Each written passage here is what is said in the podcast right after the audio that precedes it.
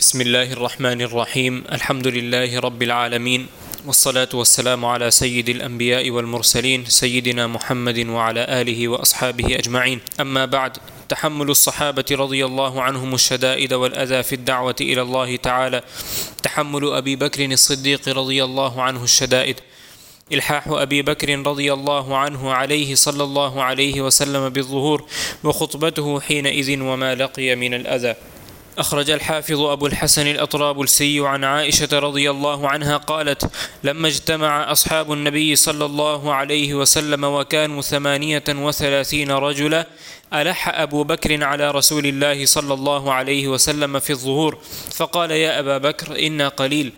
فلم يزل أبو بكر يلح حتى ظهر رسول الله صلى الله عليه وسلم وتفرق المسلمون في نواحي المسجد كل رجل في عشيرته.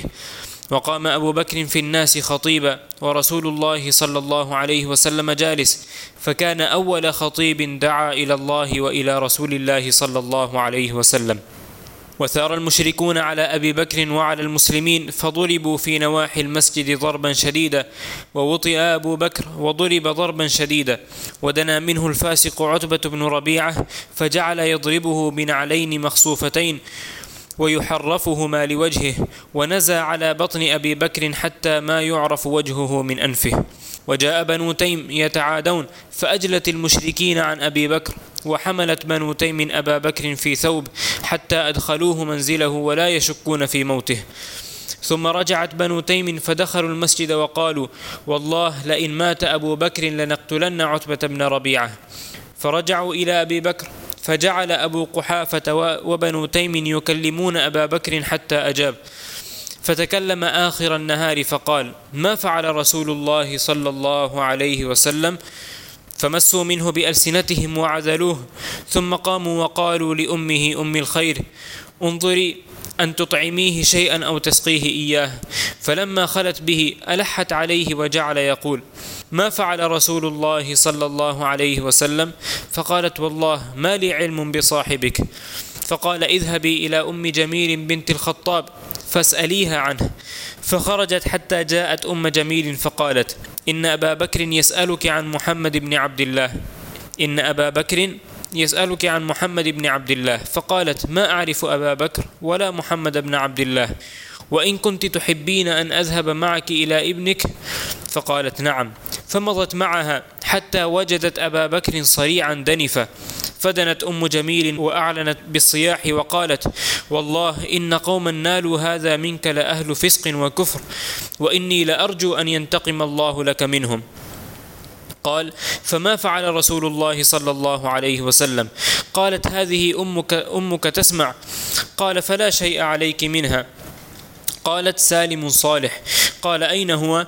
قالت في دار الأرقم قال فإن لله علي أن لا أذوق طعاما ولا, شر ولا أشرب شرابا أو آتي رسول الله صلى الله عليه وسلم فأمهلتا حتى إذا هدأت الرجل وسكن الناس خرجتا به يتكئ عليهما حتى أدخلتاه على رسول الله صلى الله عليه وسلم.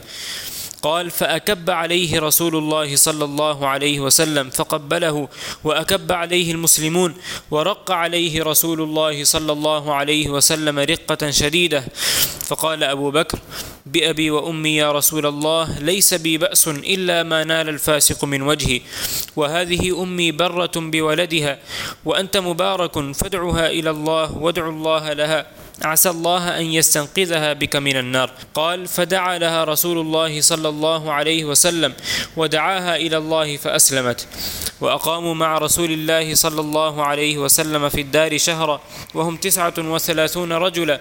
وقد كان حمزة بن عبد المطلب رضي الله عنه أسلم يوم ضرب أبو بكر رضي الله عنه. Aisha radiyallahu ta'ala anha, la madre de los creyentes radiyallahu ta'ala anha narra que cuando los compañeros del mensajero de Allah sallallahu alayhi eran más o menos 38 personas, Abu Bakr radiyallahu anhu le pidió con insistencia al Nabi sallallahu alayhi que le diera permiso a los musulmanes para hacer pública su causa. Pero el Nabi sallallahu alayhi le dijo, oh Abu Bakr, todavía somos muy pocos. Pero cuando Abu Bakr radiyallahu anhu insistió mucho, el Nabi sallallahu alayhi wasallam aceptó. Los musulmanes se dispersaron por la mezquita, cada uno con su clan, y Abu Bakr radiyallahu anhu se paró para sermonear a la gente, mientras el mensajero de Allah sallallahu alayhi wasallam permanecía sentado. Dice Aisha, fue Abu Bakr radiyallahu ta'ala anhu la primera persona en llamar hacia Allah públicamente. Los politeístas se alborotaron y, se abalanzaron sobre Abu Bakr y los demás musulmanes, quienes fueron golpeados violentamente. El propio Abu Bakr fue golpeado con mucha fuerza. Se acercó a él el depravado de Utbah bin Rabi'a y le pegó con sus sandalias gruesas. Fue golpeado con tanta fuerza que no se podían distinguir sus rasgos. Los Banu Taim, clan de Abu Bakr, llegaron corriendo y apartaron a la gente de Abu Bakr. Luego lo levantaron en una tela y se lo llevaron a su casa sin dudar de que estaría muerto. Volvieron al masjid y juraron que si moría Abu Bakr, ellos pedirían la vida de Utbah en venganza. Después de un gran esfuerzo por parte de Banu Taim y por parte de Abu Quhafa, padre de Abu Bakr radiyallahu anhu, y ya al caer la tarde, Abu Bakr recobró la conciencia. Y lo primero que preguntó fue, ¿qué pasó con el mensajero de Allah sallallahu alayhi wasallam? Ellos lo criticaron y lo dejaron al cuidado de su madre, quien le insistió para que comiera algo. Pero él solo decía, ¿qué ha pasado con el Nabi sallallahu alayhi wasallam? Su madre le dijo que no sabía nada acerca de él. Abu Bakr radiyallahu ta'ala anhu le dijo entonces, anda donde un Mujamil, la hija del Khattab, hermana de Omar, quien en ese momento no era musulmán, y pregúntale a ella acerca del Nabi sallallahu alayhi wasallam. Cuando le preguntó, ella dudó si podía revelar dónde se encontraba el mensajero de Allah sallallahu alayhi wasallam.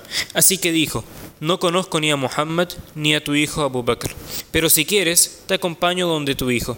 Cuando llegaron donde él, y al ver el estado de Abu Bakr, un Mujamil gritó y dijo: La gente que te hizo eso es sin duda gente malvada. Espero que Allah subhanahu wa ta'ala lo juzgue por eso.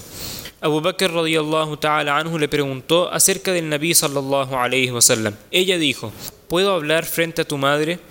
Él le dijo que no había ningún problema. Ummu Jamil radiyallahu ta'ala anha dijo: El Nabi sallallahu alayhi wasallam se encuentra en buenas condiciones y está actualmente en Darul Arqam, en la casa del Arqam, quien era un compañero del mensajero sallallahu alayhi wasallam y tenía una casa cerca de la colina de As-Safa. Abu Bakr radiyallahu ta'ala anhu dijo: entonces prometo no comer ni beber nada hasta ir donde él. Cuando las calles se vaciaron de gente, llevaron a Abu Bakr a ver al Nabi sallallahu alayhi wasallam.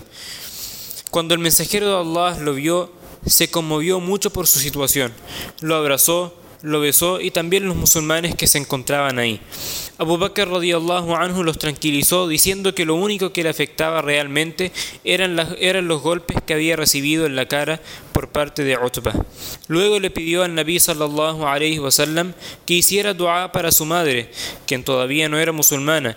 El Nabi sallallahu alayhi wasallam pidió por ella, luego la invitó hacia el Islam y ella aceptó el Islam en ese momento. Respetados hermanos y hermanas, fijémonos en el fervor de Abu Bakr radiyallahu ta'ala por llamar a la gente hacia Allah. Fervor que lo impulsa a hacer público el llamado, a pesar del, del inminente peligro. Y fervor que lo lleva a preocuparse por la guía de su madre, olvidándose del dolor intenso que él mismo está sufriendo. Fijémonos también en su amor por el enviado de Allah sallallahu alayhi wasallam, que le impide fijarse incluso por un momento en su propia situación. Fue ese amor y apego lo que hizo que Abu Bakr radiyallahu anhu fuera el amigo íntimo del Nabi sallallahu alayhi wasallam y que Allah subhanahu wa ta'ala lo aceptara para ser su compañero en las buenas y en las malas, en la vida, en la muerte y en el entierro. Que Allah subhanahu wa ta'ala esté complacido de Abu Bakr y que nos acepte para seguir su ejemplo. Amén. Wa akhiru da'wana an alhamdulillahi rabbil alamin. Wassalamu alaikum wa rahmatullahi